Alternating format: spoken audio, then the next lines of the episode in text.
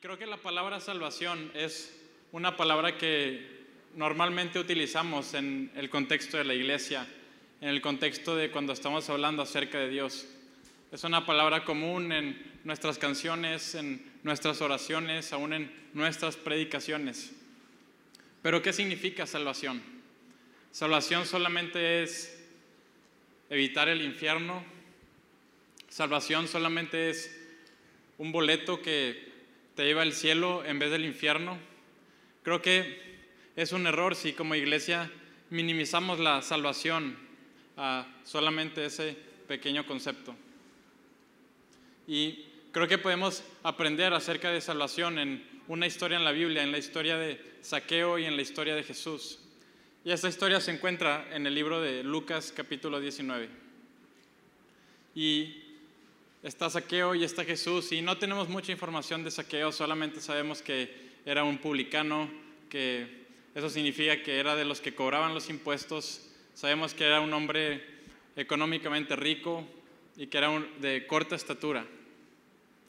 Y la historia de Jesús y de Saqueo comienza con Jesús entrando a la ciudad de Jericó. Y Jesús va caminando y hay una gran multitud que sigue a Jesús. Y Saqueo quiere ver a Jesús, quiere encontrarse con Jesús, pero por su corta estatura no lo alcanza a ver. Así que trepa un árbol y desde ese árbol alcanza a ver a Jesús y Jesús lo ve y, y Jesús le dice, Saqueo, date prisa, baja de ese lugar que necesito ir a tu casa. Y Saqueo aceleradamente baja y con gozo en su corazón recibe a Jesús en su hogar y no sabemos qué conversaciones tuvieron, no sabemos de qué hayan platicado, solo sabemos que en un punto de la conversación Saqueo le dice a Jesús, Jesús, la mitad de mis bienes doy a los pobres.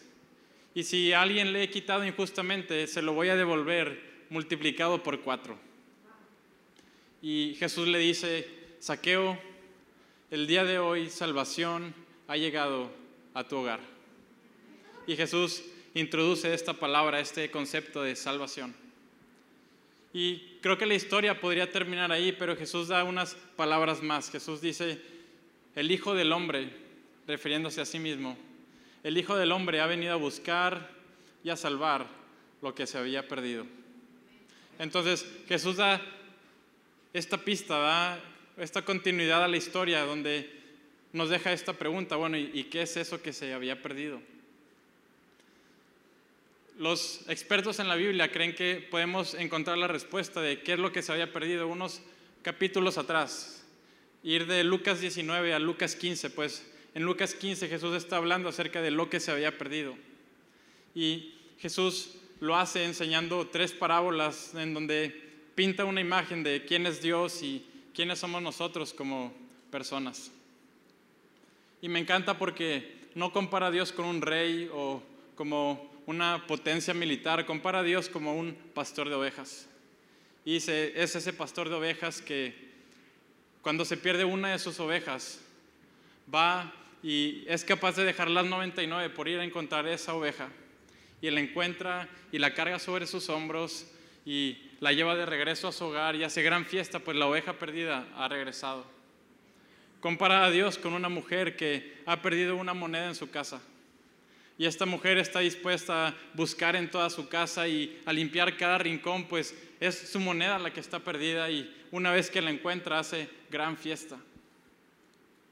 Y finalmente tenemos esta imagen de un padre que tiene dos hijos. Y uno de los hijos le dice a su padre, padre, dame mi herencia. Y aún estando en vida le da su herencia y el hijo toma este dinero y sale de su casa y no sabemos muy bien cómo lo hace, pero termina desperdiciándolo todo. Y vienen tiempos de gran necesidad y el hijo ya no tiene dinero, ya no tiene cómo sustentarse y consigue un trabajo cuidando cerdos, que en la cultura hebrea eso es lo más bajo de lo más bajo, pero era tanta la necesidad que ese trabajo no era suficiente, pues se le antojaba la comida misma de los cerdos. Tenía tanta hambre que anhelaba la comida de los cerdos, pero nadie estaba dispuesto a dársela. Así que este joven piensa consigo mismo, si, tan solo pudiera regresar a casa de mi padre, como uno de sus trabajadores, pues aún ellos tienen comida sobre su mesa. y comienza a planear este discurso donde le va a decir, Padre, he pecado contra el cielo y contra ti, y no soy digno de ser llamado tu hijo, pero recíbeme como uno de tus siervos. Y planea este discurso y se prepara y sale de regreso a su casa. Pero este padre es un padre distinto. Pues cuando lo ve aún a lo lejos, este padre sale por él y desesperadamente corre y le abraza y le da un beso y el hijo empieza a dar su discurso de, Padre, no soy digno, pequé contra el cielo y contra ti, y el padre lo interrumpe y le dice, no, no, no, no, tráiganle un nuevo vestido, tráiganle nuevos zapatos, traigan un anillo para su dedo, maten al becerro gordo, pues hoy vamos a hacer gran fiesta, hoy hay carne asada. Porque mi hijo, porque mi hijo ha regresado no porque mi siervo, sino porque mi hijo ha regresado y muerto estaba y ahora vive y perdido estaba, pero ahora lo he encontrado. Sabes, el cristianismo no se trata de cuántos siervos Dios puede juntar para compararse contra otros dioses. Cristianismo es la historia de Dios buscando a sus hijos. Y creo que hay tantos cristianos que viven agotados. Viven agotados pues viven luchando e intentando ser ese siervo perfecto, pero Dios dice, no, no, no, no, no estoy buscando a mi siervo, estoy buscando a mi hijo en esta mañana. Estoy buscando a mis hijos en esta tarde.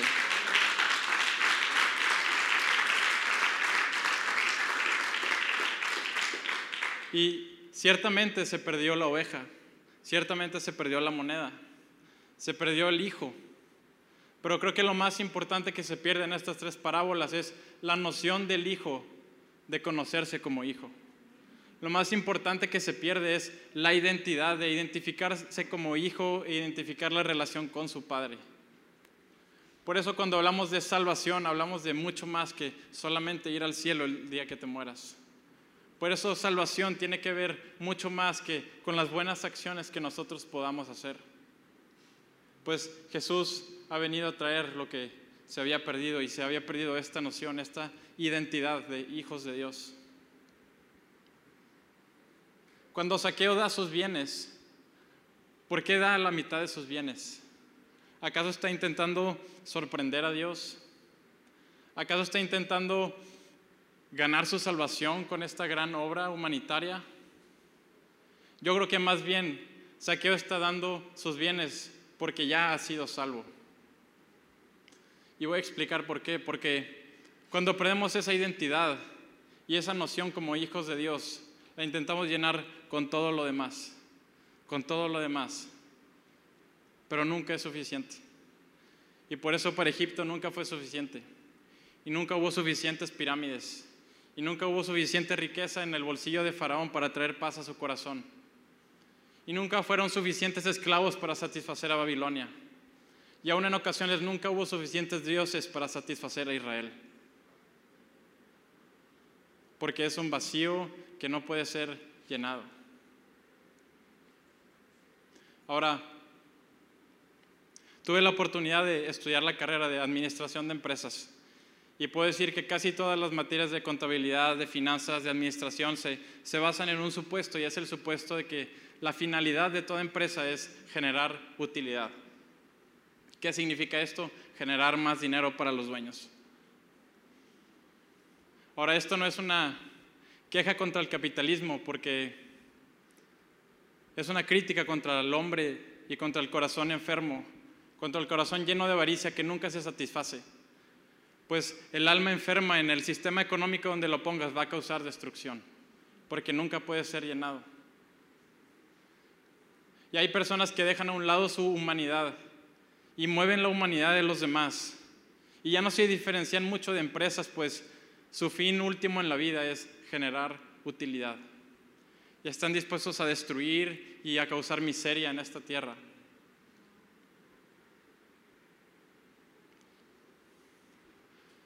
Pero Jesús nos ha venido a salvar de esto. Jesús al traer nuestra identidad de regreso llena ese vacío con ese vacío intentándolo llenar de otra manera nunca es suficiente.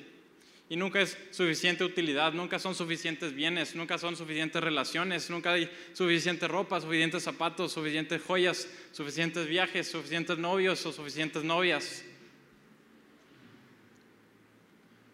Porque el fin es más. ¿Cuánta más utilidad más? ¿Cuánta más utilidad más? Porque el fin es más. Pero Jesús viene a salvarnos de esta hambre enferma. Jesús viene a sanarnos y a librarnos de esta avaricia.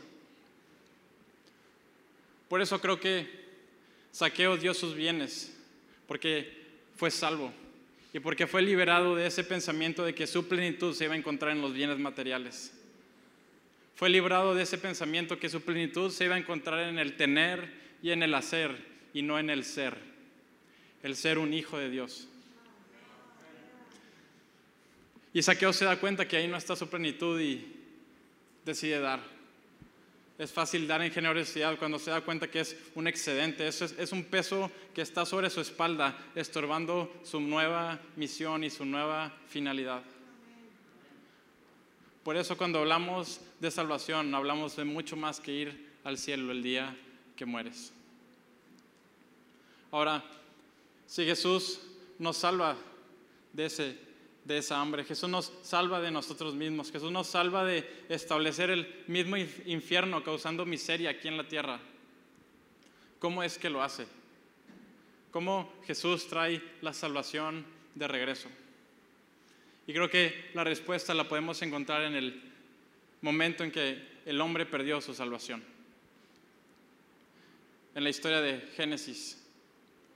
Una historia escrita miles de años antes varios miles de años antes que Jesús. Pero en esta historia de Génesis, en la historia de la creación, tenemos al hombre en el jardín del Edén. Y lo más importante del hombre no es lo que tiene o lo que hace, sino lo que el hombre es. Y el hombre es un copartícipe de, juntamente con Dios, de este proyecto llamado creación. Y la pregunta es, ¿qué simboliza el, jardín del Edén en esta historia?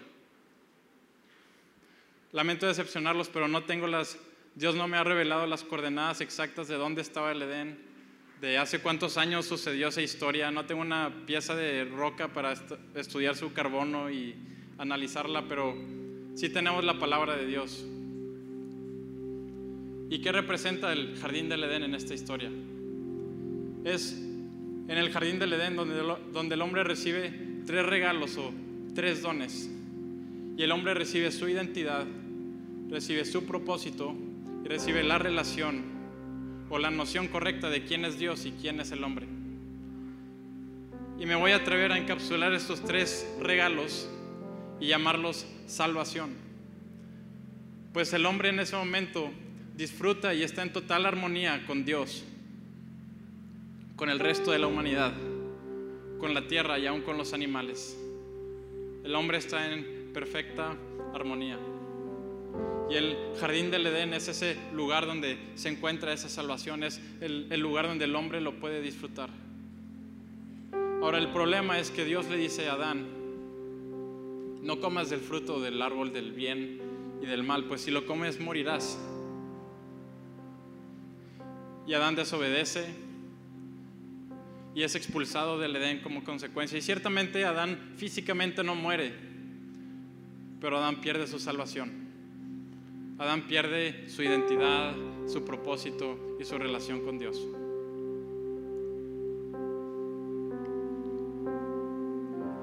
La pregunta es, ¿cómo Jesús lo va a traer de regreso? ¿Cómo Jesús va a traer la salvación de regreso a nuestras vidas? ¿Cómo traer el Edén el día de hoy? Creo que hay seis características importantes en el jardín del Edén. Si me ayudas, Brisa, con la primera imagen, por favor. Creo que podemos visualizar el, el Edén como una montaña. Y el primer elemento del Edén es el árbol de la vida que está en la cima de la montaña, donde cualquiera que coma de este árbol recibirá vida eterna. Y por eso está en la cima, pues es es lo eterno, es lo trascendente, es lo que más se asemeja a Dios. Tenemos más abajo la dualidad y el contraste la división entre el árbol del bien y del mal. Y porque el hombre come de este fruto, es que Dios no le permite al hombre comer del árbol de la vida. Entonces podemos ver el árbol del bien y del mal como una barrera, como un obstáculo para llegar al árbol de la vida. Es una barrera para llegar a, a la cima, a lo trascendente, a lo eterno. Y más abajo tenemos un tercer árbol, el árbol de la higuera. Y una vez que Adán y Eva pecan, utilizan la higuera para cubrir su vergüenza y para cubrir su desnudez, pero no solamente eso, sino están creando una barrera entre ellos y Dios. Están creando una barrera más entre ellos y la cima, entre ellos y lo eterno. En cuarto lugar tenemos las espinas. Y las espinas son consecuencia del pecado y de la maldad que el hombre hizo. Y cuando el hombre es expulsado, Dios, Dios pone las espinas y le dice, y ahora, ahora tendrás que lidiar con estas espinas y por eso están fuera del jardín del Edén. En quinto lugar tenemos los ríos que descienden y bañan y riegan el jardín del Edén. Y creo que por eso ayuda a visualizarlo como una montaña, pues naturalmente todos los ríos descienden. Y en sexto lugar tenemos la muerte de Adán, siendo expulsado del jardín del Edén, siendo expulsado de ese lugar que él debía de labrar y de cuidar, ahora debe de ser protegido de él. Ha perdido su salvación. La pregunta es, ¿cómo Jesús va a traerlo de regreso? ¿Cómo Jesús traerá el Edén a nuestras vidas? Se me ayudas con la segunda imagen, Brisa, por favor. Creo que lo hace a través de su crucifixión. Pues en la cima tenemos el árbol de la vida y en la crucifixión vemos en la cima del monte Calvario un árbol, un madero, una cruz donde Jesús está siendo clavado, donde el Mesías, el Cristo, el verbo mismo, el logos, donde el más trascendente está siendo crucificado. En segundo lugar, vemos esta dualidad y este contraste entre el ladrón bueno y el ladrón malo que lo acompaña.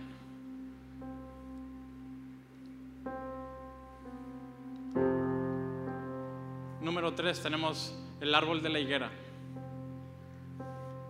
Y Jesús días antes de su crucifixión llega a Jerusalén y se topa con este árbol de la higuera. Y se da cuenta que no ha producido fruto todavía. Siguen siendo puras hojas. Y Jesús lo maldice y lo seca.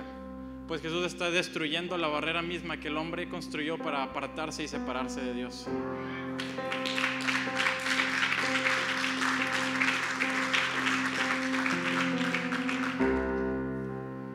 Cuarto lugar tenemos las espinas, la consecuencia del pecado y de la maldad. Pero Jesús no cayó en pecado por eso es que las pueden ser tomadas y son colocadas triunfantemente sobre su cabeza como una corona. Pues Jesús no se desvió. Jesús se mantuvo en los caminos del Padre. Jesús no falló al blanco. Número 5 tenemos los ríos que riegan y dan vida al jardín del Edén. Y tenemos a Jesús siendo traspasado en su costado con una lanza donde inmediatamente sale sangre y agua. Y dice el Evangelio de Juan, y todos los que lo vieron supieron que Él era el enviado, que Él es el Cristo, quien trae vida a nosotros. Número 6 tenemos la muerte de Adán. Y Jesús, en medio de esta crucifixión, muere. Jesús trae la salvación a nuestras vidas. Pues en medio de la crucifixión Él personificó el jardín del Edén. Él mismo personificó nuestra salvación. Es por eso que en Él encontramos nuestra identidad, nuestro propósito y nuestra relación correcta y esa noción de quién es Dios y quiénes somos nosotros. Pero la crucifixión no termina ahí. Pues el velo del templo también es rasgado. Y ciertamente es porque ahora tú y yo podemos acceder a la presencia de Dios. Pero también es porque ahora Dios sale del tabernáculo para buscarte. Sale como ese pastor que va por su oveja, como esa mujer que va por su moneda y como ese padre que desesperadamente corre por su hijo, pues muerto era y ahora vive.